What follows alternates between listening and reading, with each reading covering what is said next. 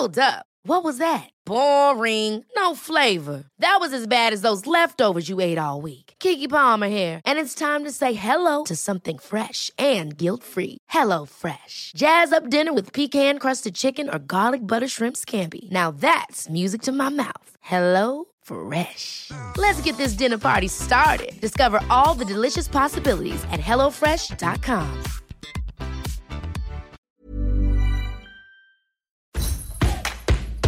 El podcast del Diario de los Deportistas es patrocinado por Tiendas Atléticos, Productos Deportivos.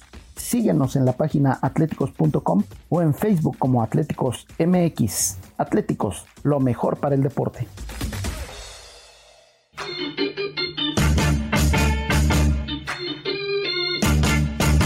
Esto, el diario de los deportistas.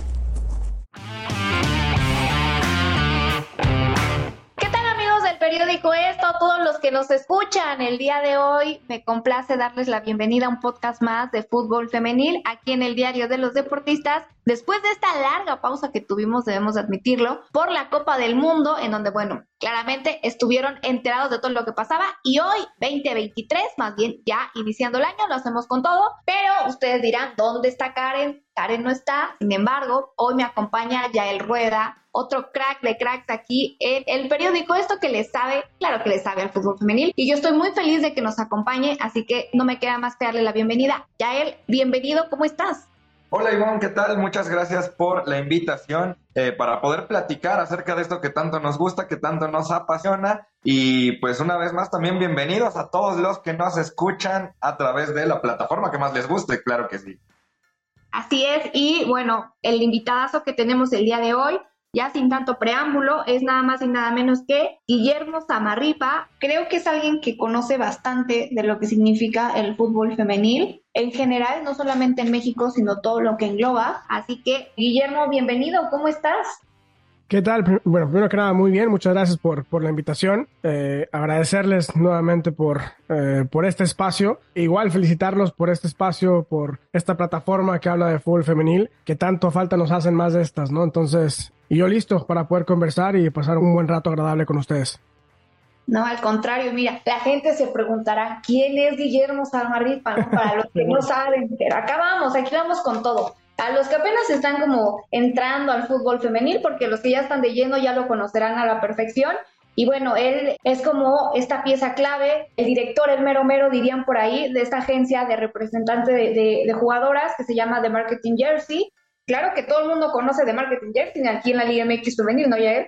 Sí, sí, sí, sin duda alguna. Una agencia que, ha crecido muchísimo, que tiene pues de cerca las mejores jugadoras, pero pues ya que, que Memo nos cuente al respecto, ¿qué vamos a decir nosotros? Y él es el protagonista. Gracias, sí, sí, sí, la verdad es que, como bien dice, ¿no? Ya tenemos mucho tiempo en, en, esto del fútbol femenil. Para los que conocen un poquito la historia, pues realmente ya tenemos casi 8 o 9 años invirtiendo en el fútbol femenil. Yo creo que una palabra que me van a escuchar decir mucho es precisamente eso, ¿no? In, invirtiendo en el, en el fútbol femenil, porque ese sigue siendo nuestro enfoque. Al día de hoy sí tenemos un roster eh, bastante amplio eh, en diferentes países, con jugadoras jugando, digamos, en las ligas más competitivas del mundo, incluida la Liga Mexicana, eh, naturalmente, pero es, es, una historia de muchos años atrás, ¿no? Ahorita un poco, eh, que podemos entrar ahora sí que a detalle, a, a, nivel de detalle que ustedes quieran, por donde ustedes eh, ahora sí que quieran empezar, por ahí arrancamos. Yo eh, tengo la pregunta del millón porque justo dices que tienes jugadoras de todos lados, ¿no? En, en, diferentes ligas. Y acá, bueno, no se diga que nuestro equipo, dirían, nuestro equipo de México, el más campeón, es Tigres, ¿no? Porque siempre está ahí. Y también tienes jugadoras como la dama de hierro, Greta Espinosa, ¿no? Por, por, decir nombres. Pero ¿cuántas jugadoras manejas? O sea, ¿cuántas son las que ahorita están trabajando con ustedes? Mira, muy, buena pregunta. Realmente es una, es una respuesta complicada y te explico por qué. Eh, nosotros tenemos dentro de la agencia, ya por lo mismo del músculo que hemos crecido, tenemos diferentes categorías. Tenemos lo que llamamos nosotros la academia, que son las jugadoras que están creciendo, que son jugadoras que a lo mejor todavía no son profesionales o que están empezando ya su carrera profesional, pero que están, digamos, en esa etapa de crecimiento y de consolidación. ¿Ok? Ahí tenemos unas 20, 30 jugadoras en, en, esa parte. Y luego tenemos las jugadoras que ya son profesionales, que ya tienen un poquito más de, digamos, de trayectoria y que en algún momento pasaron por nuestra academia. Entonces, por eso es que es difícil, digamos, mencionar un número completo. Yo creo que a nivel profesional, jugando en las ligas más competitivas, tenemos entre unas 50 jugadoras jugando por, por todas partes del mundo. Memo, a mí me gustaría eh, preguntarte, me salta un poco esta duda, eh, acerca de la academia. ¿Cómo van jalando estas jugadoras hacia, hacia esta parte? Me imagino que es mucha visoría, eh, mucho trabajo, quizá de lo que haría también una dirección deportiva, ¿no? ¿Cómo es esa parte para ustedes? Sí, no, y mira, yo creo que ya es un tema que también ha ido naturalmente evolucionando a lo largo de los años lo que es hoy nuestra academia, pues no era hace dos, tres años, ¿no? Eh, y lo mismo pudiese decir tres años para atrás. Una de las cosas que hemos sido atinados en, la estrategia, en este crecimiento que hemos tenido como agencia, es saber evolucionar, saber adaptarnos a, la nueva realidad del fútbol femenino, saber eh, identificar las oportunidades con tiempo. Yo siempre menciono que, porque además es una historia verídica, que yo tengo en el fútbol femenil desde 2013 más o menos, a nivel ya profesional, Hacia atrás tengo otros cinco años eh, trabajando en el, sector amateur, porque yo empecé con una empresa de becas deportivas, donde llevábamos a futbolistas o, digamos diferentes deportistas de todos los deportes de México hacia Estados Unidos becados. Así empecé yo, digamos, metiéndome al fútbol femenino. Ya cuando arranco en la parte profesional por ahí del 2013, pues la agencia eh, ha ido pasando diferentes iteraciones, digamos, de desarrollo. Y en todas esas etapas, la constante ha sido la inversión para, nosotros sigue siendo un tema de invertir a largo plazo, de poder no solamente ver el corto plazo, decir, bueno, lo que nos va a regresar, digamos, en temas de comisiones, en temas de crecimiento, la futbolista ahorita, sino en los siguientes 6, 7, 8 años. Y yo creo que ahí es un poco donde está nuestro valor diferenciador más fuerte a lo largo de los, de los años. Y mencionando un poco a lo que me refería antes, es yo he pasado de ser, porque durante los primeros 6, 7 años era el loco, el tonto, por decirlo de una manera, de qué hacía yo, porque esto es lo que me preguntaban mis amigos, gente del medio, qué hacía yo perdiendo el tiempo en el fútbol femenil. Eso lo escuché no 30, 100 mil veces, ¿no? Curiosamente, esa misma narrativa ha ido cambiando hacia ahora la gente nos ve como visionarios a nivel agencia, pero realmente nuestro modo operandi no, no ha cambiado. Ha seguido siendo el mismo y es sobre la línea de inversión. Ok, Memo. Oye, y preguntarte también, o sea, esta parte que nos cuentas es interesante porque yo me imagino como en, en academia, a, lo que también preguntaba Yael, tal vez va, más las fuerzas básicas, ¿no? En, en, este caso que ahora tuvimos el crecimiento o el nacimiento de la 17, que ahora ya es 18 en México, y así yo creo en, en otros países. Pero justo tienes eh, jugadoras, una alta cifra, digamos, en profesionales, en donde suenan varios nombres como el de Deina Castellanos, Charlín Corral, eh, por ahí Yaneli Farías, no sé, ¿no? Entonces, sí me gustaría, como te dije en un principio, pues el otro cara, la otra cara de la moneda, ¿no? O sea, ¿qué ha sido lo más difícil o cómo convencer a una jugadora de decirle, oye, vente para acá, esta es la buena, pero sido una anécdota buenísima que tengas marcada y que digas, ay, me encantaría compartirla porque ahora nos reímos y es una de las mejores jugadoras eh, o, al menos de las que está en la línea de que, de que está despegando bastante, ¿no? Sí, como bien dices, tengo muchas, ¿no? Yo creo que a lo que siempre voy a reconocer en público y, y sea lo que siempre la familia Corral y yo platicamos constantemente es, eh, pues nosotros fuimos realmente, como empezó la agencia, fue con Charlene y fue un poco de transición cuando ella pasa de la universidad al mundo profesional. Mi primer objetivo como agente fue encontrarle a Charlene un agente. Cuando a mí se me presenta la oportunidad de ayudar a Char, yo en ese momento en particular no quería ser agente, no quería ser manager, no sabía realmente lo que eso significaba. Entonces mi primer enfoque fue, ok, vamos a encontrar un agente que pueda realmente ayudar a Char. Sí, lo encontramos y sí trabajamos con él un tiempo, eh, pero rápidamente me di cuenta que la estructura, que el nivel de profesionalidad no estaba ahí no a los niveles que yo visualizaba como debía ser una agencia de representación. Les estoy hablando del 2014. O sea, ahorita sí es un poco más entendible que haya gente invirtiendo en el femenino, pero en el 2014 era impensable otra vez era un poco la narrativa esta de que quien sea que estaba en el femenino era, era un loco, ¿no? Entonces, curiosamente, eso, mi primera anécdota como representante fue y objetivo fue encontrar un agente a Charlene y después de esa experiencia me quedó claro que teníamos que construir algo, teníamos que invertir, teníamos que empezar a construir algo profesional en el fútbol femenino y digamos, de esa experiencia nace The Marketing Jersey, lo que hoy en día se conoce. A través de Charlene Corral, diría. ¿Quién lo pensaría? Sí, sí, sí, a través de Charlín, sin duda. Igual Charlín, no me dejará mentir ella, o sea, el primer salario de Charlín en Europa era menos de, mil euros. Y, yo creo que mucha gente ahorita es difícil poner en contexto lo que eso significaba, ¿no? Pero si algo yo siempre le he reconocido a Charlín es la valentía esas ganas de sobresalir, de romper barreras, de romper paradigmas, de atreverse, de irse sobre lo que todo el mundo le decía que no debía hacer. Y sí, obviamente cinco o seis años después, después del éxito que estuvo en Europa, eh, pues sus condiciones económicas o el reconocimiento aumentó de una manera exponencial. Pero para poder llegar ahí hubo muchísimo sacrificio. Y ese creo yo que es la constante de, si uno evalúa la, la carrera exitosa de una futbolista femenil, siempre hay sacrificios y obstáculos que muchas veces se salen de lo normal. Esa es la realidad. O porque nos metemos en un contexto de qué persona con menos de mil euros al mes puede vivir. ¿Me explico? Eso no pasa en el fútbol varonil. Esos contextos y esas experiencias y esos retos es lo que han ido alimentando, digamos, obviamente la estrategia de la agencia y, la misma experiencia de los agentes que hoy en día trabajamos y que nos permiten eh, poderles ofrecer valor a largo plazo a las jugadoras.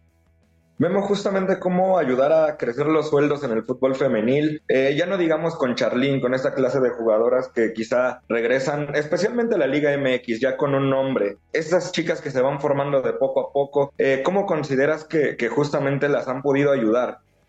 lo primero que hicimos, que fueron los primeros dos años de la agencia, fue investigación y desarrollo. Fue construir parámetros, benchmarking, como se dice hoy en día, para poder entender cuáles son los salarios en Islandia, en Finlandia, en España, en Inglaterra, en Alemania, entender los niveles de inversión de las mismas ligas. Hay ligas que están más centralizadas que otras, es decir, hay ligas que pueden ayudar mucho más al desarrollo. Hay ligas descentralizadas como es la Liga Mexicana donde los esfuerzos son prácticamente a raíz de los mismos clubes. Entonces, entender los contextos ya y poder navegar eh, esas negociaciones, pues creo que nos ha ayudado a poder maximizar los salarios de las jugadoras, sin lugar a dudas entendiendo también que es un tema de presupuesto, que es un tema de inversión y hay que entender también los contextos geopolíticos incluso de ciertos países. No es lo mismo negociar en Colombia, por ejemplo, a en Argentina, en donde por mucho que negociemos en Boca Juniors o en River Plate, pues a lo mejor los salarios no pasan ni de 500, 600 dólares, por poner un ejemplo. Y luego también ver un poco hacia el futuro. Es cierto que las diferentes ligas alrededor del mundo, y eso es lo que está pasando hoy en día, están en un periodo de crecimiento acelerado, sí, pero se encuentran en una etapa de crecimiento distinto. Entonces hay que saber entender esos contextos para poder negociar donde se pueda y poder ser realistas cuando tengamos que ser realistas. Partiendo de ese desarrollo, también quisiera preguntarte en qué lugar consideras que se encuentra en el mundo la Liga MX.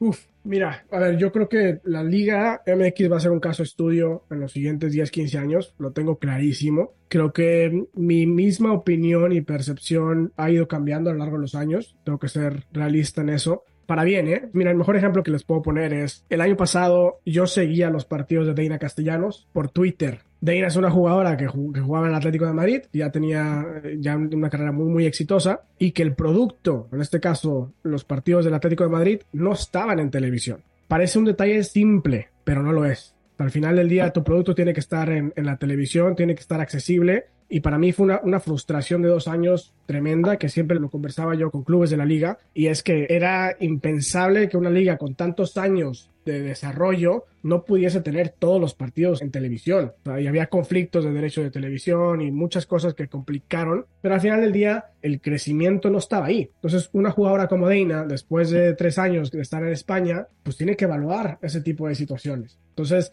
la Liga Mexicana no está a nivel de la Liga Española, a nivel nivel, también hay que ser muy, muy, muy honestos y francos, pero hay cosas en donde sí crecieron a pasos agigantados en donde tienen mayor estructura que muchas ligas, incluyendo la española. Un caso muy claro es eso, el tema de televisión. La liga arrancó acá en México y la mayoría de los partidos ya los podías ver. Sí, de repente hubo un cambio y luego se vino VIX, pero el producto siempre pudo haber sido, digo, tenías acceso a él. Entonces, bueno, eso es un ejemplo de algo muy positivo de la Liga Mexicana. Luego también hay clubes, cierto, están invirtiendo mucho y realmente se preocupan por el desarrollo del femenil. No es que tengan que tener un equipo femenil por reglas de FIFA o por reglas de la liga y que lo están haciendo por esas razones. No, en México hay muchos clubes que realmente creen en el fútbol femenil, que están apostando en la estructura, que están apostando en el desarrollo y eso se ve. Entonces, lo interesante va a ser en los siguientes años ver cómo eso va creciendo a nivel de liga, ya me refiero al producto en cancha, para poder seguir construyendo alrededor de ese, de ese producto.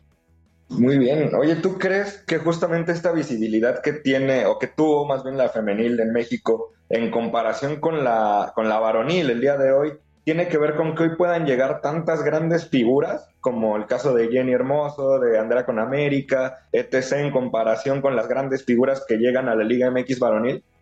Sí, sí, yo creo que sí, sin duda. Yo creo que tiene cierta injerencia, de eso no, no hay ninguna duda. Yo creo que nosotros nos pasa, nosotros estamos ahorita en, en, una etapa de crecimiento, de expansión a nivel global y trabajamos, gracias a Dios, con muchas jugadoras eh, de muchos países. Y les puedo decir que la pregunta principal de muchas de esas jugadoras internacionales es, oye, ¿qué tal la Liga Mexicana? Estoy hablando de jugadoras suecas, alemanas, noruegas, islandesas, de donde me digas, está en el radar la Liga Mexicana.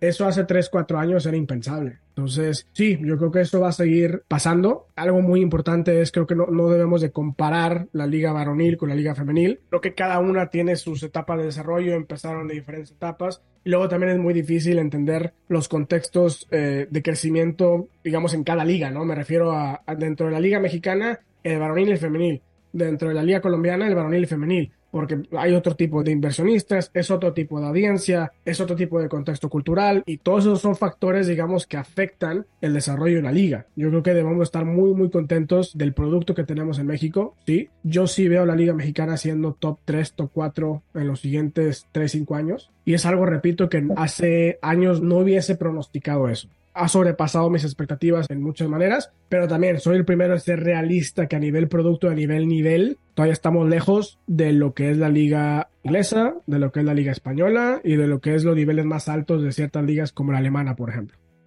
Oye, Memo, y regresando a, a todo esto que por lo que has tenido que pasar, ¿cuál ha sido el reto más difícil, no? Tanto para ti como para la agencia eh, en general. No sé si te haya costado por ahí en algún momento no sé, hablando de jugadoras, traer alguna o en el momento de gestionar como agencia con algún club, con alguna marca, o tal vez en algún punto en donde dijeras, es que esto no está funcionando y no sé hacia dónde voy y luego otra vez regresas, ¿no? O sea, un momento de esos difíciles que tengas ahí marcados. Uy, a ver, yo creo que lo, lo primero que, y eso es lo que nunca he mencionado en público, yo no estuve dedicado a la agencia tiempo completo hasta verano del 21.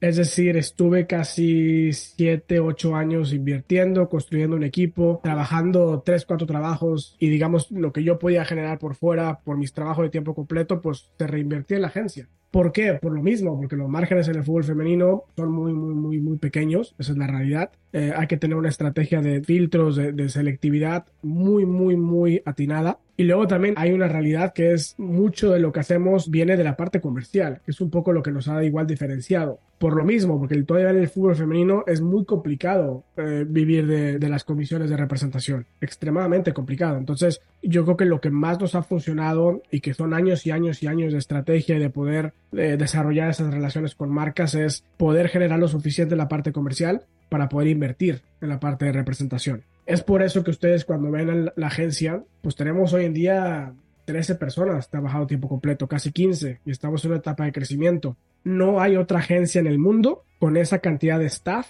trabajando solamente en el fútbol femenil. No existe, somos la única. Y esa es la razón, porque es muy difícil otra vez tener equipos muy grandes. O sea, las agencias varoniles son muy distintas. O sea, ahí sí puede haber 15, 20 personas con diferentes esquemas. Entonces, todo lo que hemos hecho en The Marketing Jersey ha sido innovador. ¿Hacia dónde van las decisiones que dirías que toman mayormente las jugadoras en este tema comercial? ¿Cuáles son como quizá las que les gusta más, aunque no sea la más económica? ¿Dónde se sienten más cómodas usualmente?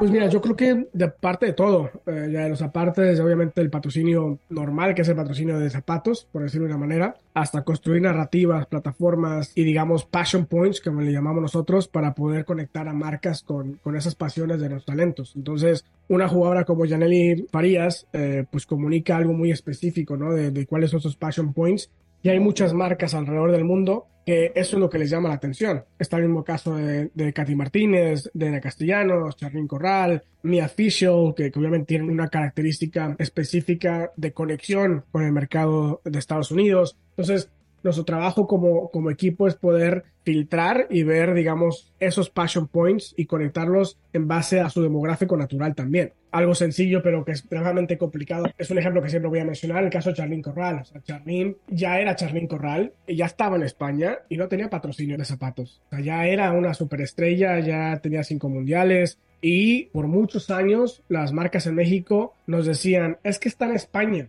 y no la podemos activar. Y luego íbamos con las marcas en España y nos decían, es que es mexicana, no la puedo activar. Entonces... Es el dilema. Exacto, y luego íbamos con Global y nos decían, es que sí entiendo que es una marca global, pero pues es que es responsabilidad de, de a nivel regional. Estamos hablando de Charlín Corral y fue un tema que siempre yo peleé muchos, muchos años porque no me caía en la cabeza cómo jugadores de segunda división pudiesen tener un patrocinio por encima de Charlín Corral.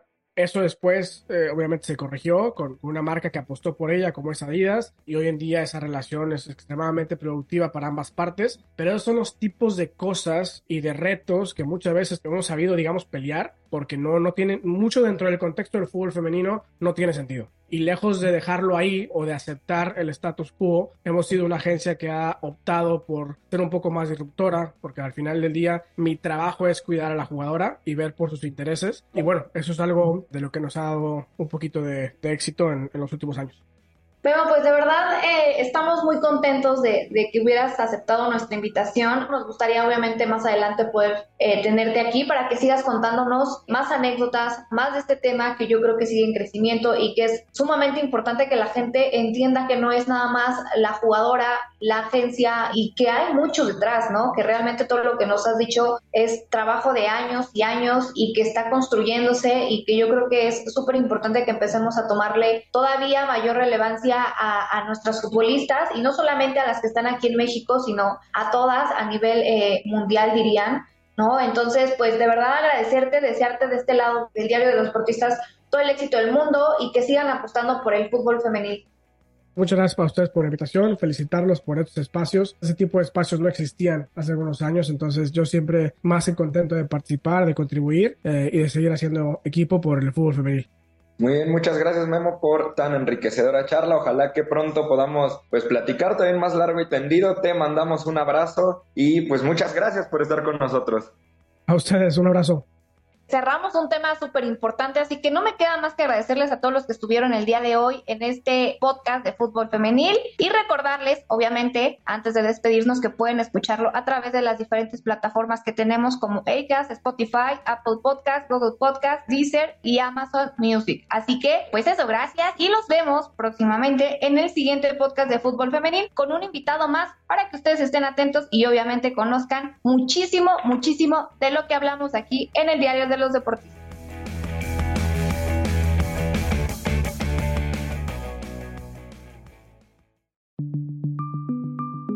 Esta es una producción de la Organización Editorial Mexicana.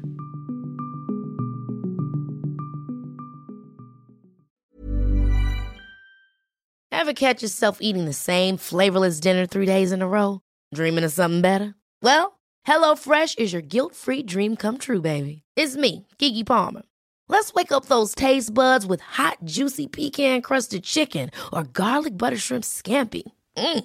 Hello Fresh. Stop dreaming of all the delicious possibilities and dig in at HelloFresh.com. Let's get this dinner party started.